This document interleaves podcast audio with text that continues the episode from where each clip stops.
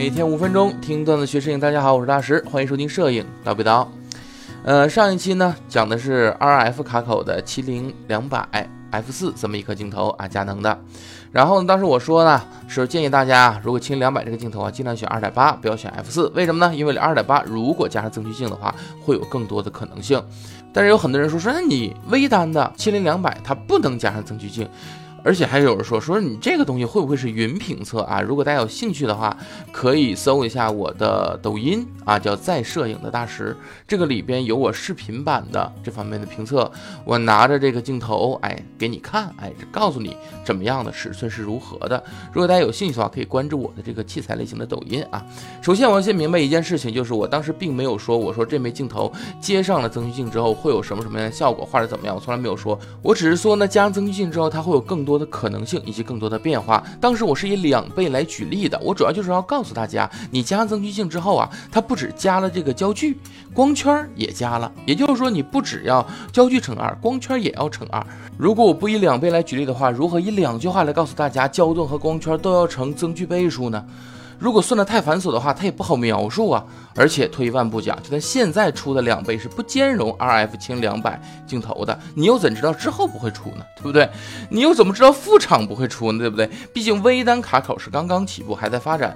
如果对标当年单反时期的话，那七零两百可用的增距镜，那可是不只是原厂啊，各个副厂、大小副厂，甚至你都没听过名字的各种版本的都有啊。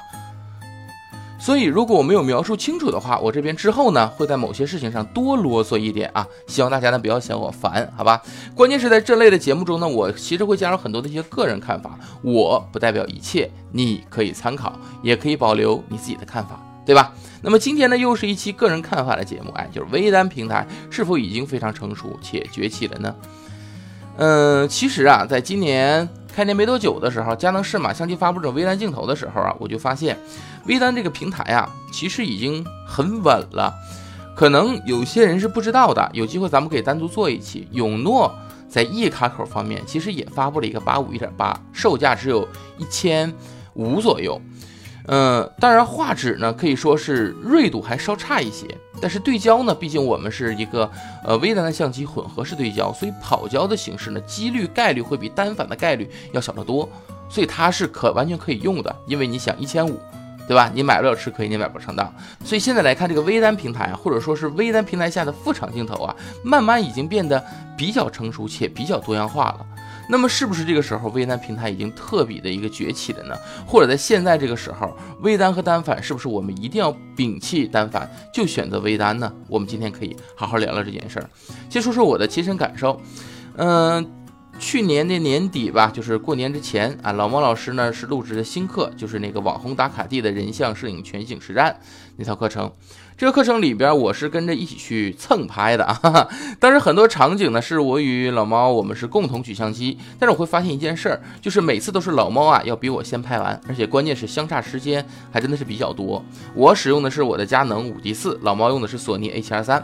那次拍摄呢，其实让我感觉算是比较深的，就是对这个眼控对焦的方便性。之前其实我是用过佳能的 EOS R 或者 EOS R 五，呃，能感觉到眼控对焦是好用，但是它没有那么深的感觉。但是那次拍摄。真的是有对比有伤害，对比之下，我感触就深了一些。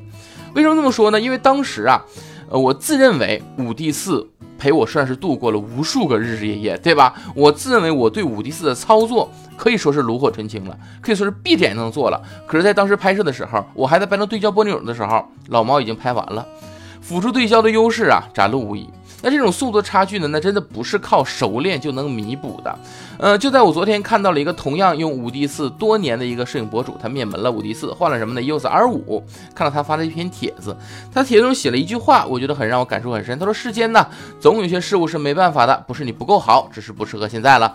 就像当年富士生产的胶片机一样，在复制的那个宣布停产胶片之前，他生产的胶片都是最好的。”质量也是最好的，效果是最好的，但是没有办法，只是它不被这个时代所容纳了。所以有些世间呢，很多事情就是如此的，没有办法。呃，我也发现了，其实微单平台它就立在那儿了，对吧？你你你承不承认，或者你到底愿不愿意承认，它就在那儿。使用的便捷性，它已经强迫你需要你在更迭你的相机了。而在这个更迭之中呢，之前还显得微单的一些问题呀，似乎也已经不那么重了。我举个例子啊，很久之前那个索尼微单刚刚兴起的时候，我就说过，哎，你这索尼镜头太贵，对吧？它是贵，那是真的贵，对吧？你爱买不买滚嘛，对吧？我之前聊过，它的营销策略就是如此的。它把相机出售之后呢，呃，应该是相机的价格稍微会尽量压的低一点，让它自己的利润稍微少一点。然后呢，它从镜头来盈利，这是它的一个销售的策略。呃，但是你会发现一件事儿，就是当现金一卡口开放之后，你能够进入索尼的门槛儿变低的同时，你镜头的门槛儿其实也在降低。副厂镜头的出现，甚至副厂镜头群的庞大，今天的索尼我觉得已经香了起来。你想，如果以比较实惠的价格购得相机，再配上副厂镜头，那你这是经济实惠。这一点的话，在腾龙的一卡口的二八七五 f 二点八的时候，那个市场反应的就很诚实啊。那初期一度一度卖断货，对不对？是你买不到货。其实我们要看这个一卡口的副厂镜头呢，早期的适马是一马当先的，它几乎将自己单反的经典二摄镜头呢都转换成了一卡口版本。但是因为早期的转口并没有重新的光路设计，所以虽然是微单的镜头，但是依旧是单反镜头的体积，是在后边加了一段法兰距，就加了个屁股。那出现的问题就是，你这玩意儿它加了屁股之后，它比单反镜头还长。这就是我微单镜头，我比单反还要长，这是什么鬼，对吧？所以很多人对这个是吐槽很多的，对不对？那在最近的镜头当中呢，其实包括刚刚提到腾龙的二八七五 f 二点八，它都是重新设计光路的，体积似乎已经不再成为一个很大的问题了。呃，后来腾龙呢也推出了很多微单的镜头，包括什么幺七二八 f 二点八，对吧？七零幺八零 f 二点八，那都是体积小，画质也好。那二零。二四三五等焦段一卡口镜头也逐渐丰富了起来，室外也推出了很多微单的专用镜头，一样也做到了体积小。它也不是真正的只是把单反加了个屁股，它也重新设计了光路，也改了，就包括我们今年刚推出的适马二八七零 f 二点八。单就索尼微单可选择的副厂镜头，就已经几乎覆盖了所有的我们一般常用的这些焦段。在这时候呢，那索尼的魅力就算是正式展现出来了。但如果你以为索尼没什么动作呢，其实它是有的啊。这个事情其实不好说，但是我说我一说你一听，好吧，你信与不信随你。索尼的最新固件呢，其实是对一些副厂镜头有一些阻止的。索尼的最新固件呢，会让腾龙的二八七五 f 二点八的对焦出现了些许不兼容的情况，就是你对的时候啊，可能会拉风箱啊，半天也对不上，偶尔会有这种情况出现，这就是一种阻止。我这就是一种厂家对副厂镜头的一种遏制的方式。呃，不过老话讲得好，魔高一尺，道高一丈嘛，对不对？你看适马的二八七零 f 二点八，你现在是作为新镜头出现的，那它发布肯定对索尼的新固件也是有一定的兼容性的，所以这一幕是不是很熟悉啊？这当年单反时代就是如此的，很多人在单反时代买了一个副厂镜头，最开始用的说，哎，不跑焦，后来呢，我相机升级下固件跑焦了，对不对？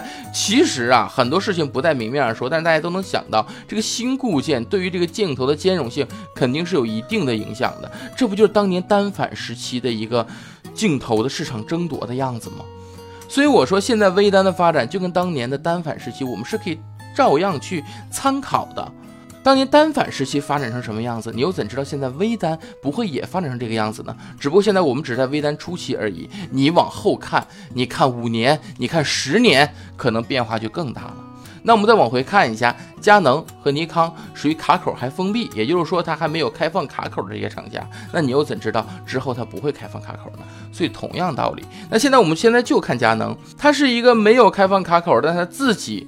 发布的这些镜头呢，也是趋于轻量化、小型的微单镜头。也就是说，微单或者说无反相机，它其实逐渐在偏向于主流。其实大家只要仔细看一下现在镜头的价格，很多人会说，那你现在微单镜头啊，除了副厂之外，你原厂镜头它都出的很贵啊，你比单反镜头贵多了。我觉得这是一个不是特别合理的对比，你不能用现在单反镜头的价格。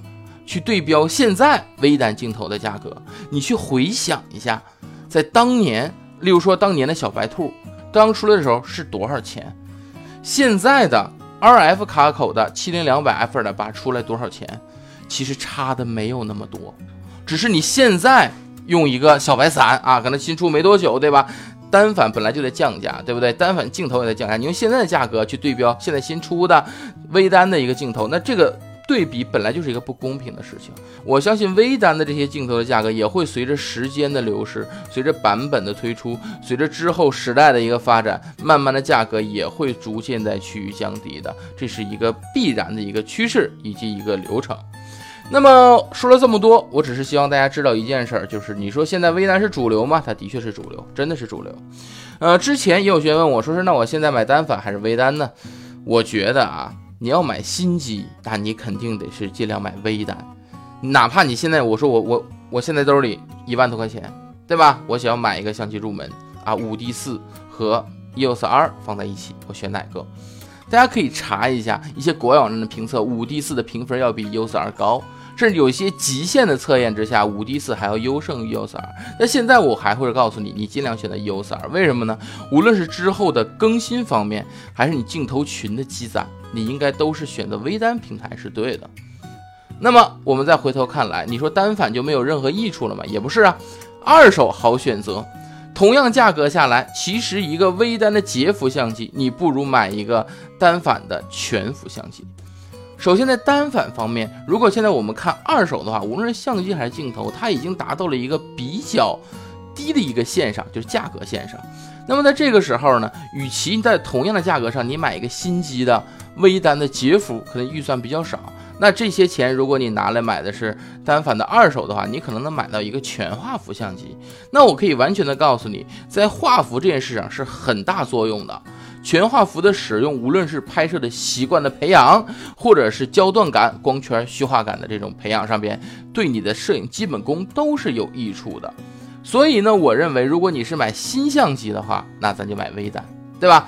如果是买二手相机的，预算有限的呢，你可以买单反。啊，如果你预算好的话，也可以买微单，但是记住第一点核心问题，最好是看画幅，这对你之后都是有比较大的益处的啊。这就是我个人的一些观点。关于是微单还是单反，我相信听了我的这些叙述之后，大家已经心里边有一个数了，自己是买新机还是买二手，我相信大家根据自己的情况也有自己的一个判断了。那么我们这期比较长的叨逼叨，那就到这里啦，我们下期再见，拜拜。